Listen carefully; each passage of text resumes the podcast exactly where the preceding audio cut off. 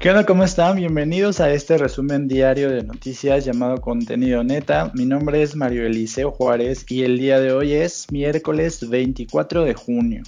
Eh, para poder decirles cuáles son las notas más importantes del día o las que más nos llamaron la atención a mi compañero y a mí, pues primero tengo que presentárselos. Él es el único rubio que respira como el presidente y se llama Amango Arroyo. ¿Cómo estás, Amango? Hola, Mario, espero que estés muy bien y efectivamente tengo que respirar como el, como el presidente. No nada más respirar, me tengo que vestir como él, tengo que peinarme como él porque soy su más grande admirador. Es mi figura a entonces, ya de hecho me estoy implantando algunas cuantas arrugas y ya poco a poco hablo cada vez más lento. ¿Sí me escuchas hablar un poquito más lento cada vez, Mario? Eh, no, pero fíjate que yo no sabía por qué respirabas tan fuerte, porque a veces tu respiración me medio me, me hace doler los oídos, pero después de ver la llamada del presidente en vivo y escuchar su respiración así como si fuera la tuya, ahora entiendo por qué respiras así.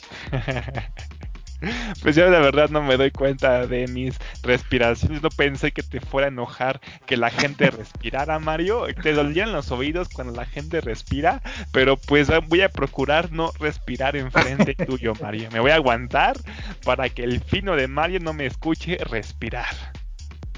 No, tampoco quiero que te que caigas inconsciente, pero pues es que respiras un poco fuerte, amigo. Ok, está bien. Bueno, no me quiero pelear empezando el podcast, pero antes de continuar con el podcast, mi estimado a Mario, que le molesta que respire, yo nada más te quiero mencionar y a las personas que nos escuchan, claro, que tenemos una página de Facebook y esta página de Facebook se llama igual Contenido Neta. Salimos Mario y yo en caricatura, ya saben nuestro logotipo, y pues ahí van a poder encontrar las noticias que decimos aquí en el podcast, aparte de otras tantas que son muy interesantes y que también están pasando este día o de día a día aquí en México y en el mundo. Pues recordemos que no nada más pasan seis cosas en este día, pasan muchísimas cosas que si se quiere enterar bien, pues síganos en nuestras redes, ¿o no, Mario? Sí, este, últimamente ha habido como mucha interacción, la gente se pelea, la gente se declara ahí su, su amistad, la gente comparte los, los momazos que, que tú subes a la página, a veces también medio dicen cosas feas de mí, pero pues no importa, la gente es libre de hacer lo que quiera porque la página es una democracia. Así es, y de hecho está muy padre porque como ustedes ya han podido escucharnos, es muy ameno, muy agradable poder estar los dos landos con respecto a política. Recuerden, de hecho, siempre nuestros padres siempre nos decían, ¿no? Aquí en la mesa no se puede hablar ni de religión ni de política, ¿no? ¿Por qué? Porque siempre va a haber choques en este tipo de cosas. Y aquí es muy increíble ver que no sé si ustedes lo puedan observar, pero Contenido Neta es el único medio que tiene ambas partes. Entonces, pues yo digo que lo disfruten y que lo gocen, ¿no, Mario? Sí, hemos estado a punto de romper nuestra amistad por, por estas cosas, pero seguimos siendo amigos como desde el principio. Entonces, si te, si te parece bien, voy a empezar con las notas del día platicándote algo que eh, pues es una nota que es medio confusa porque al principio tú, tú piensas que va de algo y después resulta que no y es una nota que viene precisamente del periódico español El País y que habla de el veto que el Supremo eh, o la Corte Suprema de ese país ha hecho a las banderas eh, arcoíris, a las banderas del orgullo en algunos ayuntamientos. Entonces, cuando tú ves que pues hay una, hay una regla o hay una ley que impide eh, colgar este tipo de banderas, pues piensas que es una cosa homofóbica, una cosa como eh, poco tolerante, etcétera, pero en realidad no tiene que ver con eso, sino tiene que ver con otra cosa que te voy a contar para que tú me digas qué es lo que opinas. Pues resulta que algunos ayuntamientos han estado pues eh, teniendo algunas estrategias para poder conmemorar el mes del orgullo que seguramente tú has visto, que todas las empresas han empezado a poner sus logotipos de colores y algunos canales de televisión y bueno, en fin, es como todo un movimiento que ha ido tomando más fuerza con los años, que tiene que ver con el Día del Orgullo Gay, que se celebra o que se conmemora el día 28 de junio, pero pues esta nota habla de por qué algunos ayuntamientos españoles no lo han podido hacer o hay una ley que les impide hacerlo. Resulta que eh, el Supremo, que es como la Suprema Corte de Justicia de nuestro país, llegó a un acuerdo eh, en el año 2016 por una bandera tricolor que se utilizaba en el Ayuntamiento de Santa Cruz Tenerife, que se exhibía o que se colgaba al mismo tiempo que la bandera española y debido a esto, a este problema que tenían con este ayuntamiento específicamente, pues hay una ley o hay una... Um, se proclamó una ley que estableció que ninguna otra bandera que no fuera la bandera del de, el país o la bandera española podría izar en edificios públicos o edificios oficiales que pertenecieran a la administración de los ayuntamientos españoles. Entonces, pues aquí es donde cambia esta nota y pues te das cuenta que no tiene que ver con la intolerancia o la homofobia, sino tiene que ver con otro problema que tiene España, que es la independencia de algunas de sus regiones ubicas la región de Cataluña, de Cataluña y ubicas como que esa, esa parte del país se quiere salir de España y quiere ser otra cosa independiente a España? Sí, sí me acuerdo de la noticia, de hecho sí tiene un poquito de tiempo, pero imagínate Mario, España está tan mal que ya hasta uno de sus estados que pertenecía en ese país pues se quiso independizar, ¿no? De hecho sí me acuerdo todo lo que hubo ahí, este, todas las marchas, todas las protestas que hubo en ese aspecto, sí me acuerdo Mario. Ah, pues ahí es donde vas a entender la nota porque precisamente esta ley lo que está haciendo es impedir que los ayuntamientos como Cataluña o en este caso el que comenzó esta ley que fue Santa Cruz Tenerife exhiban banderas que propicien precisamente la independencia de esa región contra el gobierno español. Entonces, esta ley más bien tiene como este propósito de, eh, pues, como opacar la autonomía de ciertas regiones pero se trajo, como, como decimos en México, se trajo entre las patas a cualquier otra bandera porque la ley específicamente dice que no se puede, que las administraciones, las administraciones españolas no tienen permitido inclusive utilizar banderas ocasionales o no oficiales en sus edificios. Entonces esto incluye a la bandera eh, del orgullo, pero aquí es donde viene como esta parte interesante de la nota porque algunos ayuntamientos se han se han valido de estos huecos legales o de, cómo está escrita esa ley para poder hacer otras cosas. Entonces, por ejemplo, dice aquí que el ayuntamiento de Sevilla lo que ha hecho es que eh, en vez de, exhibir esta bandera en eh, el ayuntamiento, lo exhibe como en una zona que es posterior o que está cerca al ayuntamiento y entonces pues legalmente no la está exhibiendo en el edificio, sino en una zona contigua. Hay algunos eh, ayuntamientos que, por ejemplo, en vez de colgar una, una bandera, están colgando un pendón, que no es este, la definición de la bandera, sino que es un pedazo de tela de manera vertical, y pues con esto están como zafándose de, esa ley porque en algunos casos, pues sí, el, gobierno español les ha advertido que de, romper esta ley, pues tendrían que tener una consecuencia. Entonces, estos son como algunos casos, tengo como un par más, pero quisiera saber qué es lo que opinas acerca de esta ley. Pues es como decía nuestro queridísimo Pedrito Sola, ¿no? Yo eh, justamente el día de hoy estaba viendo un video de estos que suben su canal hablando de la comunidad LGBT aquí en México y tiene razón en el aspecto en que en México pues no son tan perseguidos o no son mm, tan mal visto. Como que en México hay un poquito más de libertades, como que poner en nuestras casas, por ejemplo, ¿no? O una bandera, nosotros sí podemos poner la bandera que queramos, supongo, ¿no? Entonces, eso es un alivio porque si estuviéramos en, otros países como Europa o Estados Unidos que tienen más religiones, aquí en México lo que nos ayuda es que, como decía Pedrito Sola, somos una gente o somos personas que estamos eh, mucho en la religión católica, ¿no? Pero allá en Europa, allá, en, Estados Unidos, que hay más religiones un poquito más pesadas con este aspecto, pues es lo que hace que lleven a estas leyes, ¿no? Entonces, lo bueno es que vivimos aquí en México y yo, si quiero, puedo poner mi bandera del orgullo gay, ¿no? Pues mira, precisamente en la región de Cataluña, el portavoz de, ese ayuntamiento de Cataluña salió a, dar una declaración, él se llama Medixel Budó, y lo que está diciendo es que pues ellos sí lo van a hacer, que ellos no les importa pues que haya una ley acerca de esto, obviamente porque es la región que quiere independizarse del país eh, o de España. Y tiene esta declaración que te voy a leer, dice, no sé si tendremos algún tipo de represalias si ponemos la bandera. Hay que reivindicar el derecho de los colectivos LGBT, como siempre, el 28 de junio el gobierno reivindicará colgando la bandera.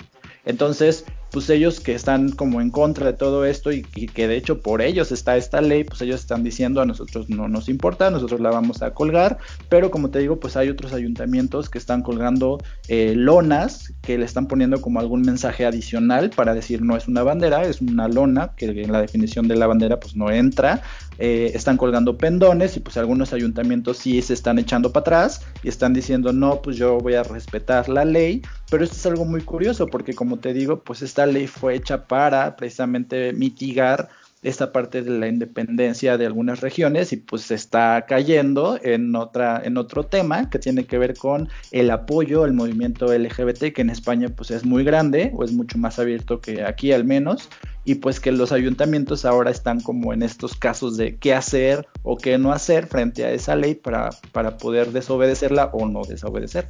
Ah, ok, entonces resultó contraproducente, ¿no? Para la gente de allá de España, porque eso está haciendo o está obligando a que la gente también no respete las leyes de España, ¿no? Con todo esto. Es algo irónico podría decirse lo que está pasando allá, ¿no? Porque una ley, como tú mencionas, que para detener todo esto, pues lo está propagando, ¿no? Está incitando por todo este, por, eh, por toda esta polémica que está ocasionando, ¿no?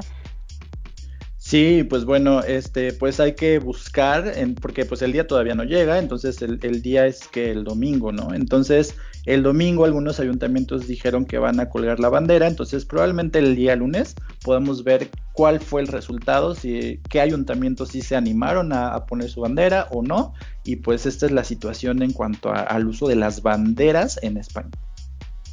Pues yo nada más diría un pequeño, este, yo diría una pequeña pausa nada más para decir que en contenido neta eh, estamos apoyando todo este movimiento y de hecho si van, si van a nuestra página pues también ya nosotros adaptamos nuestro logotipo para apoyar al, a la comunidad LGBT. Sí, pues el, el día viernes eh, te voy a contar la historia precisamente del Día del Orgullo para que te enteres por qué se celebra o por qué se conmemora.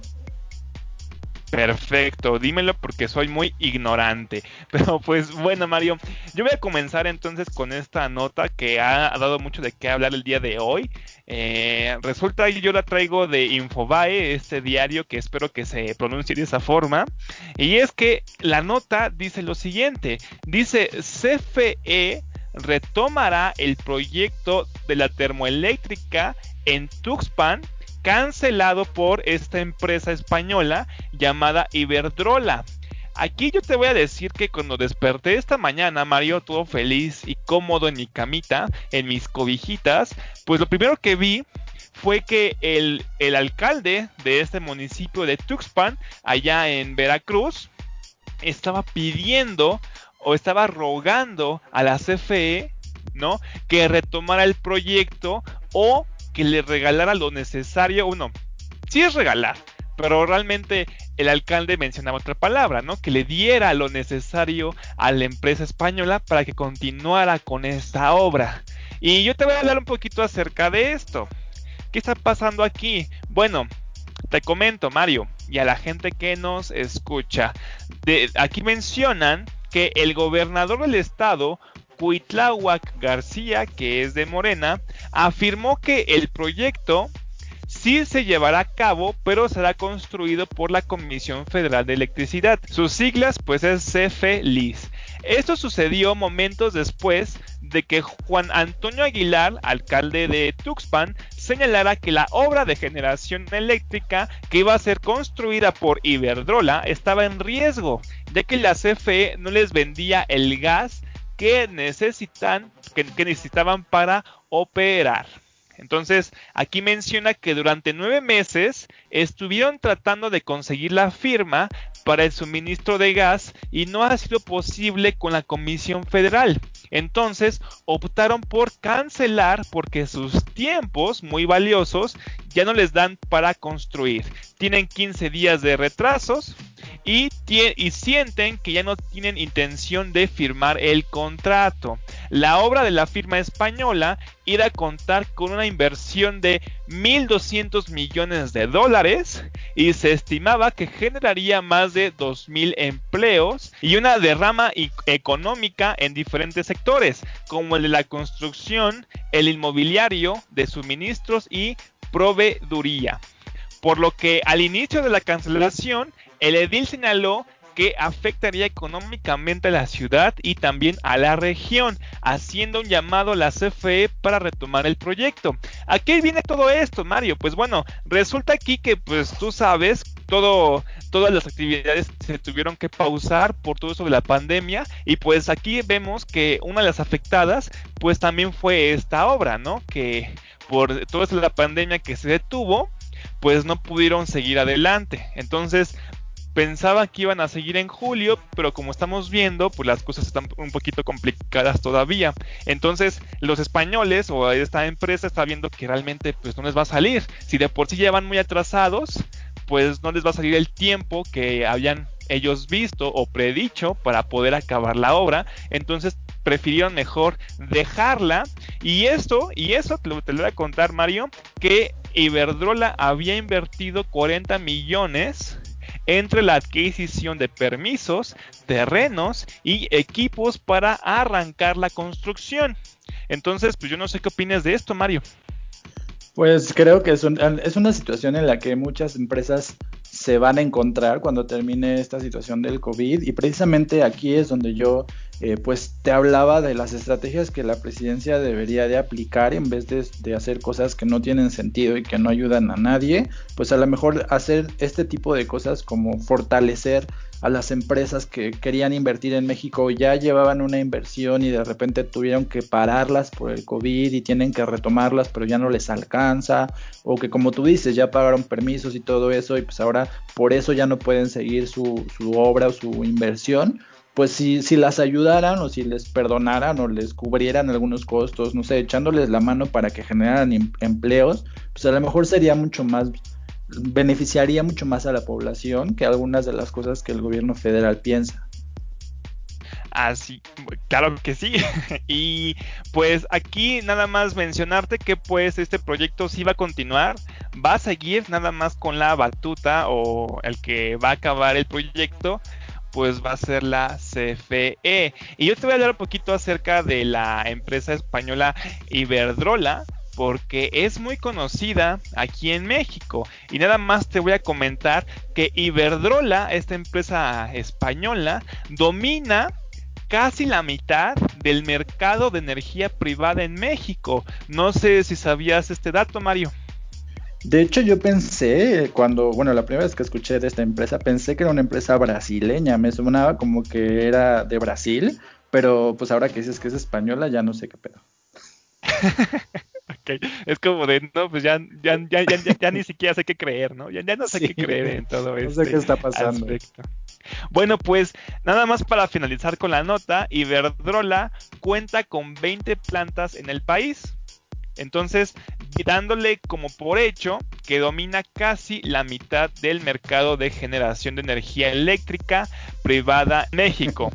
Entonces, aquí yo te voy a decir que el presidente Andrés Manuel López Obrador ya había hecho mención acerca de esta empresa. Ya, ves que López Obrador pues nunca se queda callado, pero no, no, no fue nada, o sea, no, no fue por lo que acaba de pasar, sino que ya había dicho este, menciona esta empresa días antes. De hecho, la ha mencionado en varias mañaneras. También la ha mencionado este, hace meses, como por marzo, por abril, diciendo que es una de estas empresas, pues que realmente son mm, extranjeras y que pues que son más caras de lo normal. Y aquí te voy a decir una de las declaraciones que había dicho el presidente López Obrador acerca de esta empresa días antes de que pasara todo eso la cancelación. Fue el 16 de junio.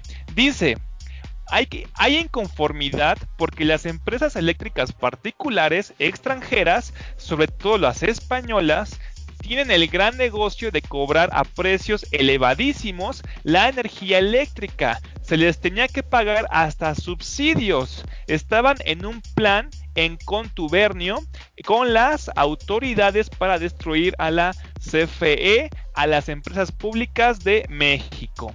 Entonces, esto es lo que mencionaba López Obrador, pero también agregaba que al abundar en torno al sector eléctrico, reiteró que la empresa Iberdrola incorporó a sus consejos de administración a un expresidente de la República y a una exsecretaría de Energía. Sin embargo, eso no se difunde o eso se difunde muy poco. Asoció la inconformidad de algunos sectores empresariales a la finalización del esquema de condonación de impuestos que les molestó muchísimo pero era una gran injusticia que el indígena, el campesino, el, obra, el, el obrero o el pequeño empresario pagaran impuestos y los de mero arriba no lo hicieran, porque eran los que les daban dinero a los candidatos en su campaña. Entonces ya nada más por último, agregarte que pues también eh, López Obrador haya mencionado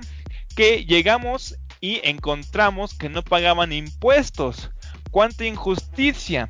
Decidimos que se cancelara la condonación y ahora tienen que pagar los intocables, mencionando que esta empresa Iberdrola pues no ha pagado los impuestos y ya hemos visto que muchas empresas han tenido que pagar impuestos aquí en México. Yo te, yo te preguntaría, este Mario, ¿tú qué piensas al respecto de lo que había dicho López Obrador con respecto a esta empresa días antes de que pasara la cancelación, Mario? Eh, pues yo opino que cómo puede reclamar que una empresa no paga sus impuestos si a mí no me han regresado mis impuestos que me deben desde el mes de abril. Yo ya hice mi declaración y me deben dos mil pesos. Entonces, ¿cómo puede andar reclamando que las empresas le deben cuando a mí me deben lo que, lo que yo declaré y no me lo han pagado? Y soy un ciudadano. ¿eh? bueno, pero ellos deben muchísimo dinero, no nada más son dos mil pesos, ¿no crees? Pues sí, pero si yo cumplí con mis obligaciones fiscales, ¿por qué no me regresan lo que me deben? Pues sí, ese es un buen punto, es un buen punto que hay que tomar en cuenta. Y pues nada más sería todo, hay que ver realmente cómo le va la CFE, pues él va a ser el que retome el proyecto y vamos a ver realmente cómo termina esta obra o este proyecto de la termoeléctrica, Mario pues esperamos que se lleve a cabo porque pues eso significaría que se abran fuentes de empleo y pues que la gente tenga trabajo que va a estar muy escaso cuando termine esta situación. Y pues yo te voy a comentar una nota que viene del periódico La Jornada que habla de la unión artística entre más de 300 afroamericanos que trabajan en la industria de Hollywood, entre actores, productores, y que piden a, a los productores y a toda la gente que trabaja en esto que pues dejen de eh, propiciar o de, fortalecer el racismo en Estados Unidos. Aquí yo te voy a decir que hay algo que no, entiendo, porque la, nota de la jornada utiliza la palabra negros en su texto, entonces no sé qué está pasando, pero supongo que tiene que ver con, con la forma en la que escriben en la jornada, pero aquí dice que más de 300 artistas y directivos negros de Hollywood están pidiendo por medio de, algunas, de algunos voceros, entre los que están, por ejemplo, Michael Jordan, eh, pues que Hollywood deje de privilegiar a ciertas a ciertos sectores de la población y mencionan algo que es muy cierto dicen que pues algunos de los de los estudios de Hollywood explotan y se benefician con las historias de, de esta raza o de este sector de la población y que eh, por el contrario dentro de las empresas hollywoodenses pues no hay ejecutivos negros con, con el nivel o con el poder para poder decidir o tomar decisiones en cuanto a estas producciones. Entonces me viene a la mente pues varias películas que hablan precisamente de racismo, de, de estas situaciones de injusticia en la historia estadounidense, pero que son hechas desde un punto de vista blanco o con un director que no es afroamericano, que tiene actores que han ganado premios por su actuación. Sin embargo, pues la producción en sí y las ganancias, digamos, pues no van para ese sector de la población. Entonces, pues en este texto que fue escrito por Kendrick Sampson y Tessa Thompson, que son los que los que escribieron como esto para que los demás lo firmaran, eh, pues entre las cosas que dice, dice eh, lo siguiente, dice, Hollywood tiene un privilegio como industria creativa, tenemos una influencia significativa sobre la cultura y la política y tenemos la capacidad de usar nuestra influencia para imaginar y crear un mundo mejor. Sin embargo, histórica y actualmente, Hollywood fomenta la epidemia de violencia política y la cultura antinegra. Y es que todos los estereotipos que conocemos de la gente de color, pues vienen precisamente del cine hollywoodense, ¿no? Como la violencia, como que son flojos, que solo sirven para rapear, que son drogadictos, que son malos padres. No sé, hay como un montón de estereotipos que provienen de las historias contadas por Hollywood. Y pues aquí están pidiendo en este texto, pues que se les dé la oportunidad de contar sus historias, eh, que sus proyectos se desarrollen a partir de ellos mismos, que se distribuyan y se comercialicen con sus, propios, eh, sus propias estrategias y que no estén manipulados o filtrados por los estudios y por esta eh, mirada blanca o esta mirada no, no afroamericana que hace pues que se aprovechen de ellos, ¿no? Entonces, ¿qué opinas tú de este texto? Pues que es muy cierto.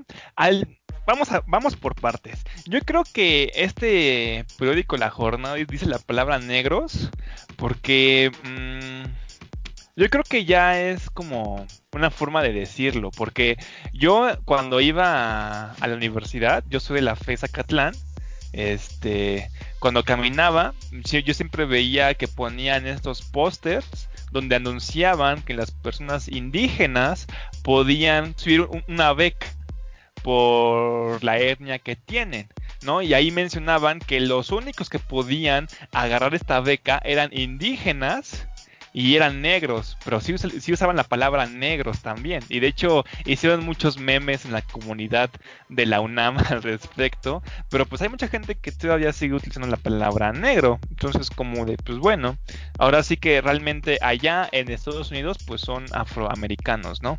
Es una palabra un poquito más elegante y que no llama mucho la falta de respeto. Ahora bien, yo, yo siento eh, que realmente es verdad yo veo que luego Hollywood lo hace todo mal. Es como Disney. Yo lo veo mucho o lo comparo con Disney. ¿Por qué? Porque Disney pone todo esto de la inclusividad, pone al, personaje negro, pone a la mujer como protagonista, pero se siente muy forzado. Entonces, Hollywood sí ha puesto más actores este, afroamericanos, sí ha puesto más películas como la película de Pantera Negra, ¿no? Un, superhéroe afroamericano en este caso. Eh, y pues vemos que poco a poco va diciendo, no, pero pues ¿por qué nos dicen que somos racistas y estamos poniendo actores pues afroamericanos? Pero realmente aquí no lo veo todavía tanto porque siento que sí se están aprovechando todavía de estas historias como tú mencionas todo, todo allá en California se maneja todo con dinero, ¿no? Entonces, pues ahorita yo siento que lo hacen más lo hacen más porque saben que eso es polémica, ¿no? Y la polémica siempre va a traer más dinero. ¿Y qué está de moda ahorita? Pues estar apoyando a la gente afroamericana o a los latinos. Y de hecho lo podemos ver con las canciones, ¿no? Con las con las famosas, las Kardashian, pues ya se pusieron un poquito más morenitas, las cantantes que antes eran blanquitas, pues ya se, están yendo hacia un tono más latino o más hacia, hacia el afroamericano, ¿no? O sea, como que siento yo que no lo hacen tanto para apoyar, sino para generar dinero porque saben que ahí está el dinero. Entonces, pues esa sería mi opinión. Eh, pues precisamente eso es de lo que habla el texto, como de evitar que se generen estos estereotipos, porque eh, pues yo no sé, yo conozco un estudio, por ejemplo, e, en el cine que viene del feminismo, que se llama el test de Bechdel, donde un grupo de personas, de mujeres, pues se pusieron a, verificar como las películas del mundo en general y a checar qué escenas donde salían dos mujeres hablando, donde hay dos actrices en, en cámara hablando entre ellas, en cuántas de estas escenas hablaban de otra cosa que no fueran hombres y decían que muy pocas películas tienen escenas donde hay mujeres que hablen de otra cosa que no sea del novio, de una situación amorosa, que hablen de cosas como importantes, ¿no? Que siempre están hablando de hombres. Entonces, así como el test de Bechdel, pues a mí me gustaría saber si hay un estudio que, eh, que investigue las películas de hollywoodenses y que nos diga si los afroamericanos salen siempre haciendo el mismo papel, porque me da la impresión que siempre salen violando la ley, siempre salen como en esta actitud violenta, como dice la nota, pues este, como que les dan ciertos papeles como a los hispanos, ¿no? Como de jardineros, de, de ama de llaves, etcétera, como que esto genera que la población estadounidense pues tenga esta predisposición y a pensar que son gente que, es delincuente y pues lo que ellos quieren, estos 300 artistas hollywoodenses, es precisamente que esto se detenga y que las historias acerca de la vida de, la raza afroamericana pues se cuenten a partir de su mirada y no a partir de los estándares o de las ideas ya este, predispuestas de la gente que les asigna estos roles y pues a mí me parece que está bien sí está bien, nada más que pues también que ayuden un poco la comunidad afroamericana de allá de Estados Unidos, porque al menos con lo que respecta a California, yo sí te puedo decir, Mayo, que allá, eh, al menos en, los sectores de San José, San Francisco, este, Stockton, Sacramento, todas estas ciudades pequeñas que están este, al norte de Los Ángeles, yo he estado ahí y te puedo decir que los afroamericanos sí son un poquito vagos, ¿no? Entonces no dan una buena este vista a lo que uno espera, ¿no? Entonces, luego uno cuando está aquí en México piensa que los estereotipos nada más son en las películas, pero luego te das cuenta cuando viajas allá que realmente sí existen. Entonces, pues yo diría que también apoyaran a la comunidad también en ese aspecto. Yo creo que esto Tal vez, me, tal vez me estoy equivocando. Tal vez me estoy equivocando yo. Tal vez esto podría ayudar a que también los, los, afroamericanos no se sientan mal, ¿no? A que no se estén encasillando en que nada más deben tener una vida así. A lo mejor también sí pueden ver en las películas que ellos también pueden como sobrellevar la vida o pueden ser exitosos, no nada más dejando el, estereotipo de lo que es la calle, porque siempre el afroamericano refleja la calle, ¿no? De los suburbios de allá de Estados Unidos, a lo mejor puedan cambiar también socialmente. Pero entonces yo creo que sí me estoy equivocando un poquito y seguramente sí tendría un impacto muy positivo en este aspecto. Eh, pues es que la verdad es que tú eres como un poquito racista, pero te voy a dejar así como en un, en un 5% de racista y te voy a pedir que me digas esto que para mí es un acontecimiento, porque es como el choque de, dos dimensiones o la unión del multiverso y que tiene que ver con la reunión de los presidentes de México y Estados Unidos. Ah, ok, bueno, este, te voy a pasar a mi nota. Y es que no es por ser racista, pero en serio, cuando, cuando vayas allá, vas a ver que mm, sí son un poquito este, pesados allá. Pero bueno, aquí eh, te traigo una nota del financiero. Y es que Hoy también desperté otra vez, Mario, igual como siempre, acostadito, todo cobijadito porque hace frío. Ahí iba a ir por mi chocolatito caliente. Y resulta, yo primero, lo primero que vi de esta noticia fue un tweet del presidente Donald Trump. Recordemos que ahorita Donald Trump está en campaña, de hecho ya hizo un meeting que pues algunos dijeron que, les que le fue bien, otros dijeron que les fue fatal, casi nadie fue, pero bueno, ahí ya son dos cosas completamente diferentes. En el tweet dice eh, Trump lo siguiente, hemos implementado acuerdos innovadores con México. Quiero agradecer al presidente de México, es un gran tipo. Creo que vendrá a Washington a la Casa Blanca muy pronto. Eso fue lo primero que yo vi el día de hoy. Me quedé como de, ¿what? ¿En serio? ¿Va a ir? Y pues justamente vine a esta noticia. Y es que esta nota viene del financiero y se titula AMLO visitará a Trump en lo que será su primera gira fuera de México como presidente. Y hay que recordar que es verdad. Este será el primer viaje que López Obrador realiza al extranjero desde que asumió la presidencia en diciembre del 2018. Entonces, pues el presidente Andrés Manuel López Obrador, después de haber, este, bueno, haber recibido la pregunta, porque obviamente mencionó o fue un tema de qué hablar esta mañanera del día de hoy, dijo que efectivamente en los primeros días de julio va a viajar a Washington para encontrarse con su homólogo Donald Trump. López Obrador dijo que este encuentro sería para celebrar la entrada en vigor del tratado entre México, Estados Unidos y Canadá. En palabras de López Obrador mencionó, va a ser pronto. Nada más estamos esperando para definir el carácter del encuentro. Nosotros queremos que participe también el primer ministro de Canadá, Justin Trudeau, agregó este López Obrador. Descartó que dicha visita se, se dé el primero de julio, día en el cual entra en, vigencia el Tratado de, de libre comercio entre México, Estados Unidos y Canadá, pues en esa fecha realizará una ceremonia para conmemorar su victoria en las elecciones presidenciales de 2018. Aquí, en palabras de él, comentó, pero puede ser inmediatamente después, porque tiene que llevarse este encuentro en los primeros días del inicio del tratado.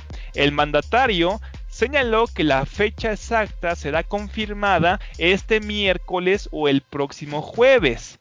El martes, Trump dijo que López Obrador se reuniría pronto con él en Washington. En una conferencia de prensa desde Arizona, Trump comentó que la migración ilegal ha disminuido 84% respecto al año pasado y los cruces ilegales de centroamericanos han bajado 97%. Por estas caídas en la migración, el presidente de Estados Unidos agradeció a López Obrador y comentó que pronto iría a la Casa Blanca. Entonces, pues yo no sé cómo lo veas tú, yo pensaba que Donald Trump iba, a utilizar a López Obrador para su campaña, pero pues López Obrador quiere ir o van a hacer todo esto más para checar el Tratado de Libre Comercio. Y pues López Obrador, eh, aquí lo que menciona ah, en una de las conferencias, yo vi la conferencia mañanera, no lo dice aquí en el diario, pero dice que se va a esperar hasta saber la respuesta del ministro de Canadá, porque él está como en esa postura del amigo que lo invitas, pero el amigo te dice, bueno, si no va Charlie, yo no voy, ¿no? Algo así. Está diciendo, o tiene una postura similar este López Obrador. Entonces yo no sé cómo tú lo veas. Pues a mí se me hace como una de estas peleas entre, entre chavas de la secundaria que se la pasan todo el tiempo hablando pestes una de la otra. Cuando llegan el momento de la salida y de los, de los madrazos, pues no se pega, ¿no? Porque pues si tú te acuerdas cuando el, el presidente Trump era candidato, pues habló pestes de los mexicanos, dijo que nos iba a hacer pagar el muro, o sea, dijo un montón de cosas que López Obrador cuando era candidato prometió que lo iba a poner en su lugar y dijo casi casi que le iba a dar unos apes y que con él nos iba a meter, que le iba a defender a México, etcétera. Y pues ahora en sus papeles de presidentes, pues resulta que son muy buenos amigos, resulta que el presidente López Obrador le puso a la Guardia Nacional para que defendiera este, su frontera, o sea, nos agarró de su muro no, no, no visible, sino invisible y pues hace que le detenga a los migrantes porque pues no puede hacer su trabajo, ¿no? Entonces, pues ahora resulta que se van muy bien, que son compadres, que son amiguis, entonces, pues sí, yo no entiendo mucho de esta situación, pero lo que me queda claro es que los dos son la misma persona en, diferentes universos. O sea, para mí son cortados con la misma tijera, tienen las mismas personalidades y pues me suena lógico que se quieran reunir y que sea el primer viaje que haga el presidente López Obrador porque pues finalmente le ha hecho un montón de favores. Entonces, quién sabe cuál sea su verdadera relación. Pues sí, eh, hay que ver todo lo que va a pasar con esta reunión. Yo aquí pues aquí hay una diferencia muy grande, ¿no? Es porque Aquí López Obrador va a ir este, a, visitar a Donald Trump por esto del Tratado de Libre Comercio que se va a efectuar, este nuevo Tratado de Libre Comercio.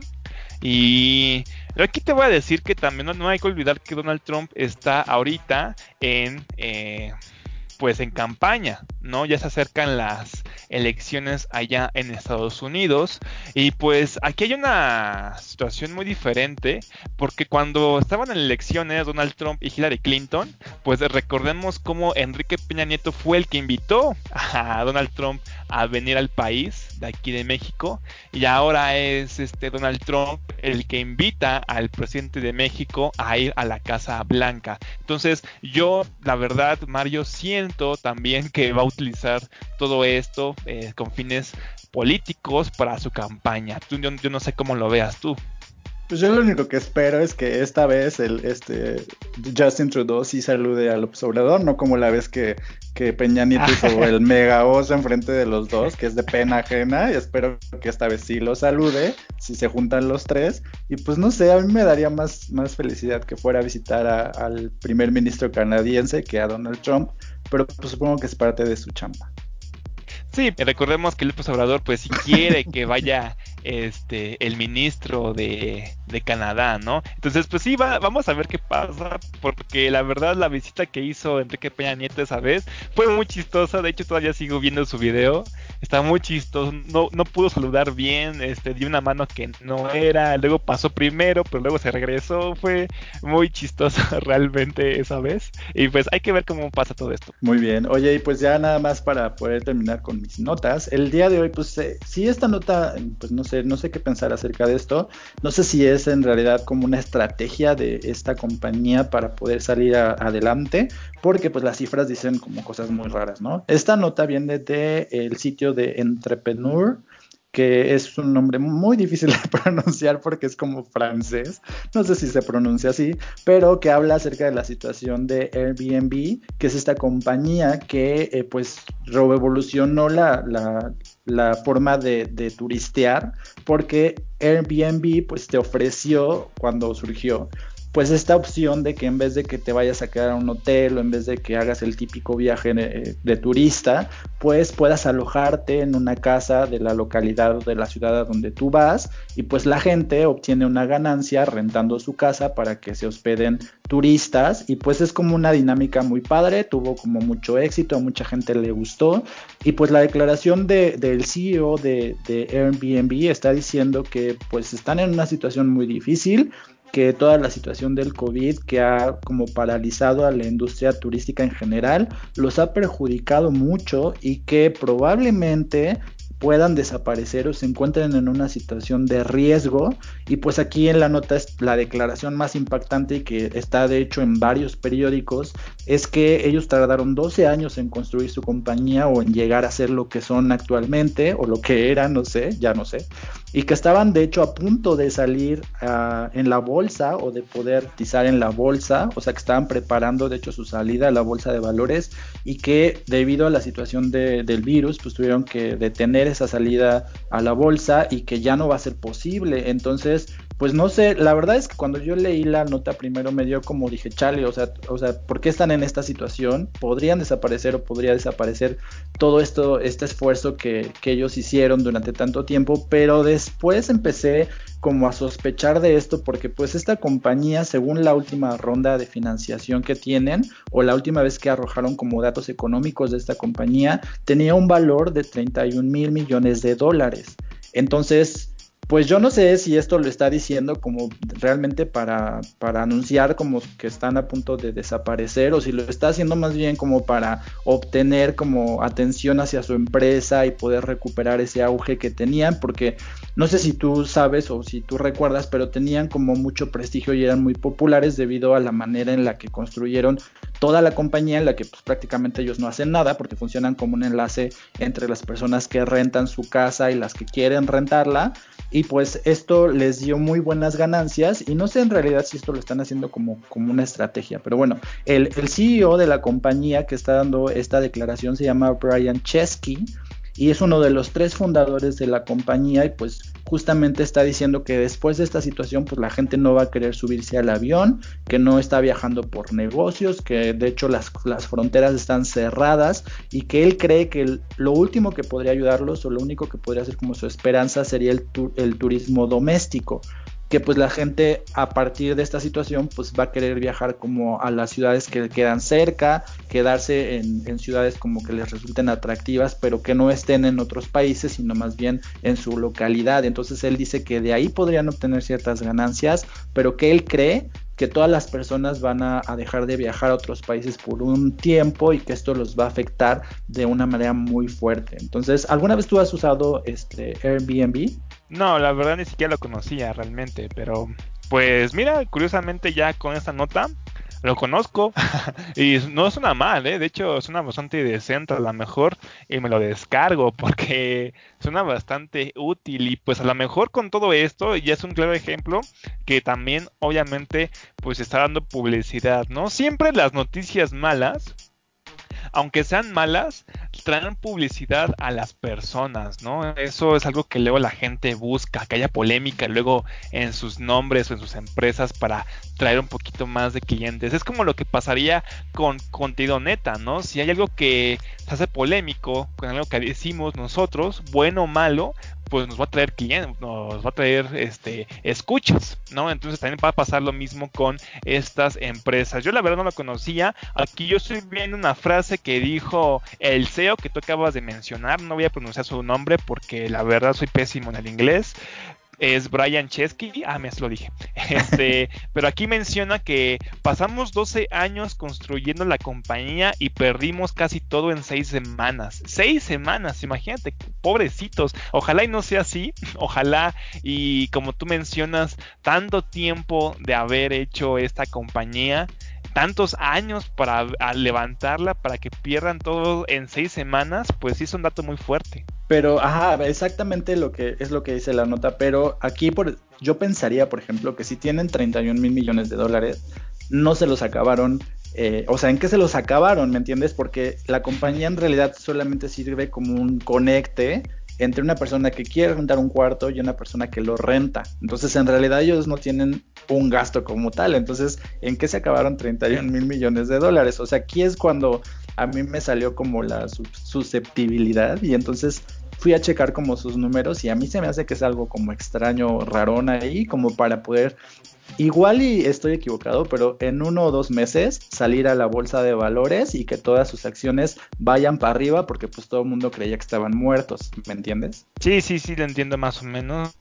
Sé a dónde quieres llegar y pues igual y sí, igual y podría ser esto. La verdad si no se explica por qué o de dónde, cómo terminaron sin tanto dinero, como si tú, si como, como tú mencionas, eh, pues nada más eran intermediarios, ¿no? Entonces yo la verdad no entiendo muy bien de, este tema, ¿para qué te miento?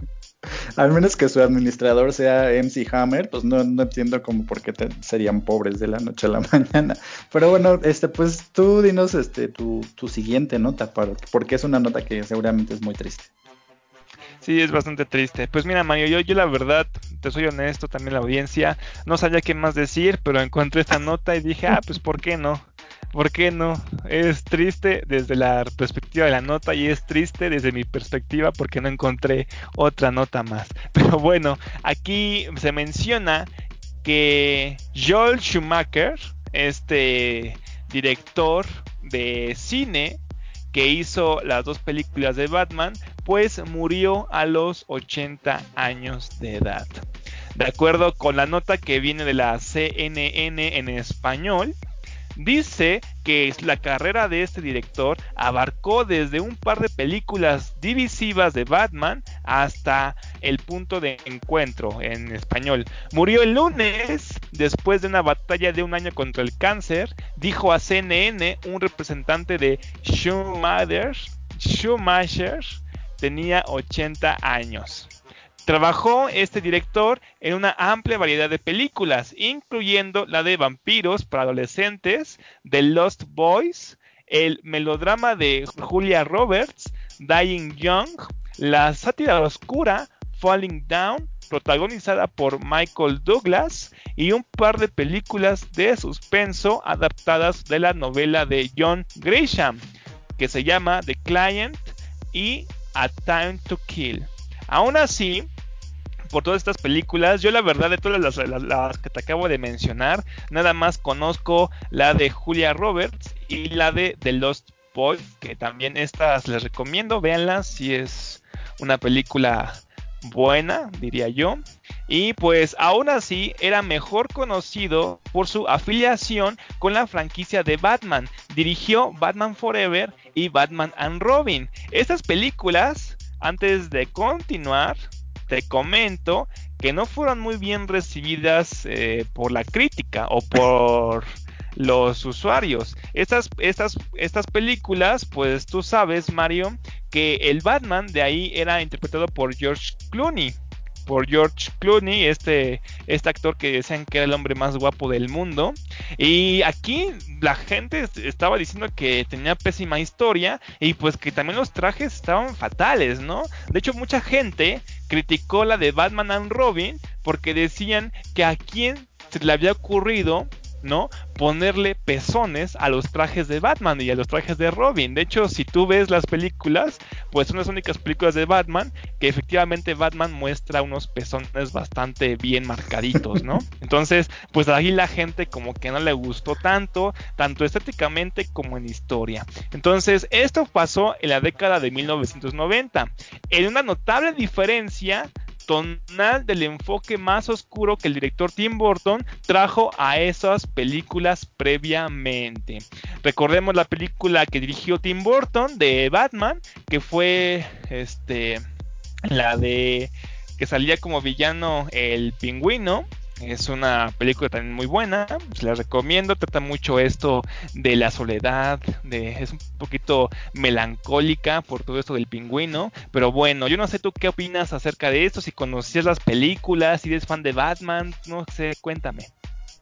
Pues es que precisamente mi opinión va en contra de todo lo que tú dices, porque a mí de hecho me gusta mucho Batman y The Robin, o sea, de todas las sagas de, Batman que ha habido, obviamente ese no es el mejor Batman, pero este Chris O'Donnell me parece que hizo un muy buen papel y las dos películas me gustan mucho, Batman Eternamente y Batman y Robin, pero eh, una de mis favoritas es Batman y Robin. Entonces yo sé que la gente la aborrece y la vomita, pero a mí me parece que fue una muy buena película. Pero por otro lado, este, pues viendo el, catálogo de películas que dirigió, está esta película horrenda que se llama Enlace Mortal con Colin Farrell, que la película entera es Colin Farrell en una cabina de teléfono.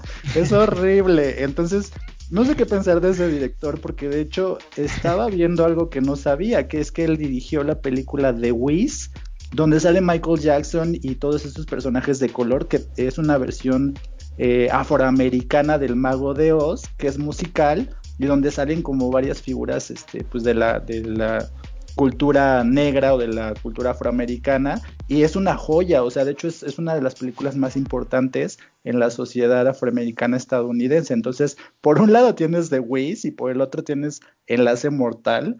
Y yo creo que Batman y Robin está en medio de esas dos. O sea, yo no creo que sea un asco de película. No es la mejor, pero a mí me gusta mucho. Pues Sí, ya, ya depende de cada quien, como dice Mario, pues habrá gente que le gusten mucho. Aquí mi amigo, pues es muy underground, no es muy mainstream. Aquí le gusta lo que la gente odia siempre, ya, sabemos, ya sabemos cómo es esto. Pero sí, efectivamente, como menciona Mario, estuvo eh, como escritor y guionista de esta película llamada The Wiz, que era este, como menciona Mario, ¿qué dijiste? Que era un musical, ¿no?